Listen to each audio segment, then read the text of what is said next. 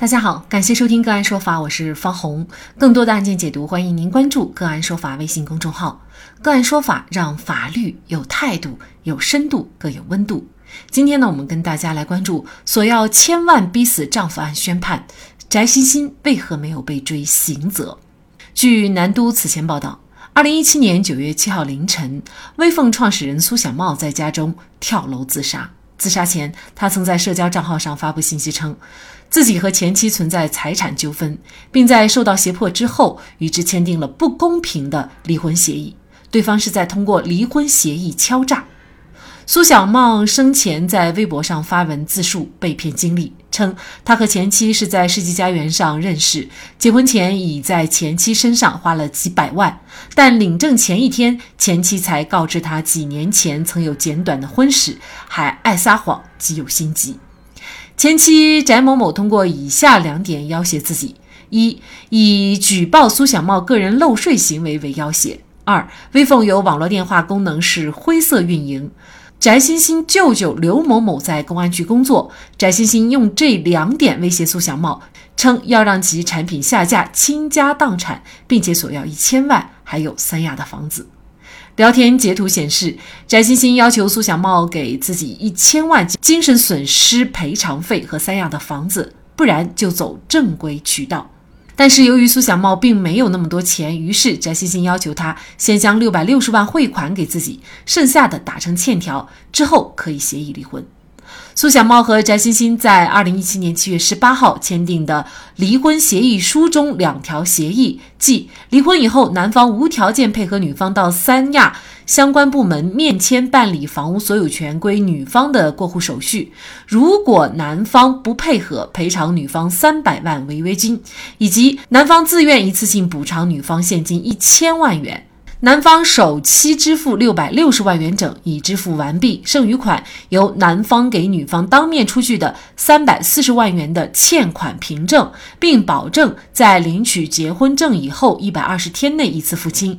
如果本协议签订以后男方拒付或者是迟延支付，则每延期支付一天赔偿女方十万元人民币的违约金。苏小茂称。随后，翟某某电话骚扰以及带人骚扰自己，还威胁不给钱将会把自己关进监狱，自己被逼选择轻生解决。苏小茂称，翟欣欣曾经有过一段婚姻，也是结婚一个月就离婚，离婚时向对方索要分手费二十万。苏小茂自杀半年以后，也就是二零一八年四月，苏小茂的家属将翟欣欣起诉到法院，要求翟欣欣返还财物。近日，法院判决翟欣欣需退还苏小茂家属价值一百零八万元的特斯拉汽车一辆，退还价值三十万元的卡地尔钻戒和项链，退还转账共计一百八十六万多元。法院还判决撤销翟欣欣对二人置于海南和北京的两套房屋的个人所有权。离婚协议当中约定的赠与财产，而且财产已经转移到了翟欣欣的名下。为何最终还能够要得回来？翟欣欣的行为为什么不构成犯罪？就这相关的法律问题，今天呢，我们就邀请云南大韬律师事务所副主任、婚姻家庭法律事务部主任、国家婚姻家庭咨询师谭英律师，和我们一起来聊一下。谭律师您好，主持人好，听众朋友们好。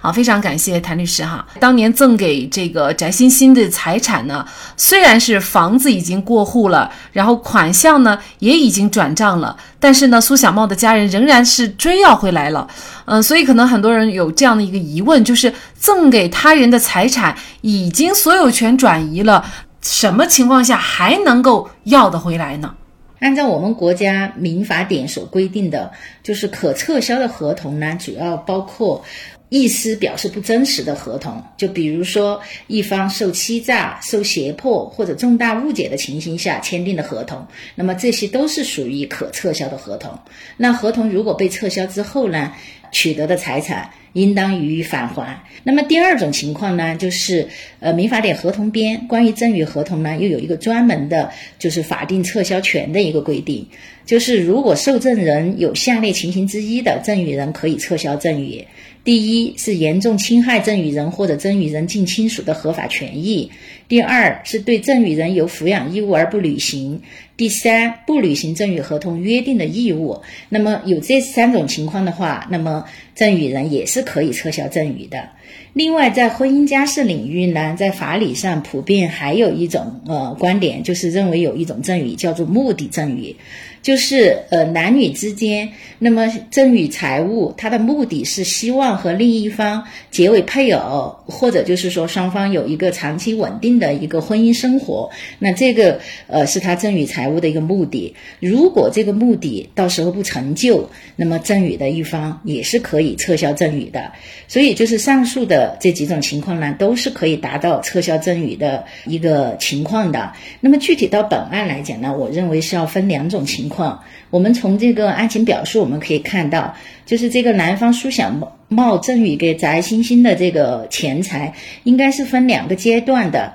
第一个阶段呢，应该是呃在他们结婚前，那么男方是赠与了很多的呃金银首饰，还有一些呃那个钱款。那么这一部分婚前的赠与，我个人认为应当是适用婚姻家事领域的目的赠与的这个说法。就是当时男方赠与给女方这些财物，是希望两个人就是说有长期稳定的呃婚姻生活。但是我们看到，就是说他们两个人实际上是结婚一个月，嗯，差不多就离婚了。所以我们认为呢，就是说他赠与了高额的财物，但是呢，就是说没有达到呃两个人长期稳定的婚姻生活的这个目的。所以说呢，我认为对于婚前这一部分，应该是用这一来要求返还赠与财产。对于另外一部分，我们看到是就是双方离婚的时候，在离婚协议中约定赠与呃女方呃包括房产，包括一千万的这个钱款等等。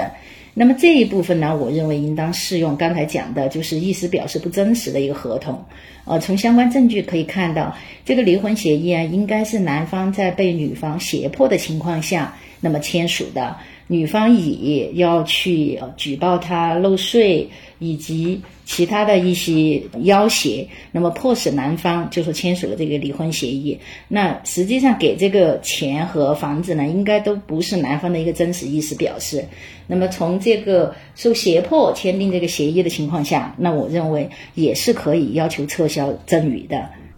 那确实，这个案件呢，法院在判决书当中啊，也是说明，就是呃，翟欣欣在离婚过程当中采取了胁迫的手段，使苏小茂陷入恐惧，而做出了非自愿的意思表示，所以呢，是符合可以撤销行为法律特征的。那事实上，在现实生活当中，有些人不想履行这个合同和承诺的时候呢，他也会有的时候他也会说自己当时是因为被胁迫才签的这个合同，但是呢，这个胁迫的证据啊。其实是不是那么好能够提供或者是证明的？呃，像本案当中苏小茂的家属，他要提供怎样的证据才能够证明当时苏小茂签这个离婚协议是被胁迫的呢？嗯，确实如主持人所讲，就是说，呃，现实生活中你要证明是被胁迫的话。难度是比较高的。一般来讲，我们比如有现场签署的录音录像，那可能能够证明当时的情况；或者就是说，对前面他实施胁迫的这些，要有相相应的证据，比如说录音啊，或者微信聊天记录呀。就是说，如果确实被胁迫签署协议之后，那也可以在协议签署之后，比如说及时的向公安机关报警。那么同时呢，也向法院提起就是撤销这个协议的诉讼。那么具体到本案呢，呃，应当是男方苏小茂和这个翟欣欣之间的一个微信聊天记录。那么这个里面好像能够体现，就是翟欣欣当时就是多次以要去举报他来这个要挟。要求他要给一千万的精神损失费，然后还有房子，不然的话就要通过他所谓的正规渠道让这个苏小猫去坐牢破产，而且还说到他自己的舅舅，哦是在公安局工作，然后可以让他倾家荡产之类的。啊，这个我认为呢是一个比较有利的证据，相当于就是说对于女方的这个行为，那么是基本上她实施的这个胁迫行为是可以就说得到再现的。另外一个呢，我认为还有就是苏小茂他自己生前他在微博上也发文了他被骗的一个经历，包括他好像也留下了一个遗书，然后再去自杀的这些呢，应该和前面的微信聊天记录应该是可以相互印证的。所以最后法院还是就认定了这些证据，认明采信了，就说是在胁迫的情况下签署的这个离婚协议的。如果哈这个案件呢，翟欣欣他已经把财产挥霍一空了，这个钱最后是不是很有可能也要不回来呢？至少两套房子应该是目前是在翟欣欣名下的，那至少这个房产是可以要回来的。至于其他的财产呢，如果呃，翟欣欣就没有其他的财产呢，那可能会导致这个案子暂时的一个执行终结。但是呢，就说执行一旦立案，那么这个债务实际上他就这一辈子就是翟欣欣都负有偿还的义务。一旦发现他有呃可供执行的财产，法院都是可以恢复执行的。另外一个呢，现在的执行措施，也就是说都会对被执行人，那么像这个。呃，失信人员名单和限制高消费人员名单，那么可能就会影响他乘坐飞机啊、高铁啊或者其他高消费的一些行为会受到限制。另外一个就是说，他可能像银行贷款啊，或者开办公司啊，包括子女以后就读这些私立学校啊，都会受到影响。所以这些也会给被执行人呃一定的压力。至于就说这个钱最终能不能呃全部执行到位，那这个可能还是得根据翟欣欣的一个财产状况，最后才能确定。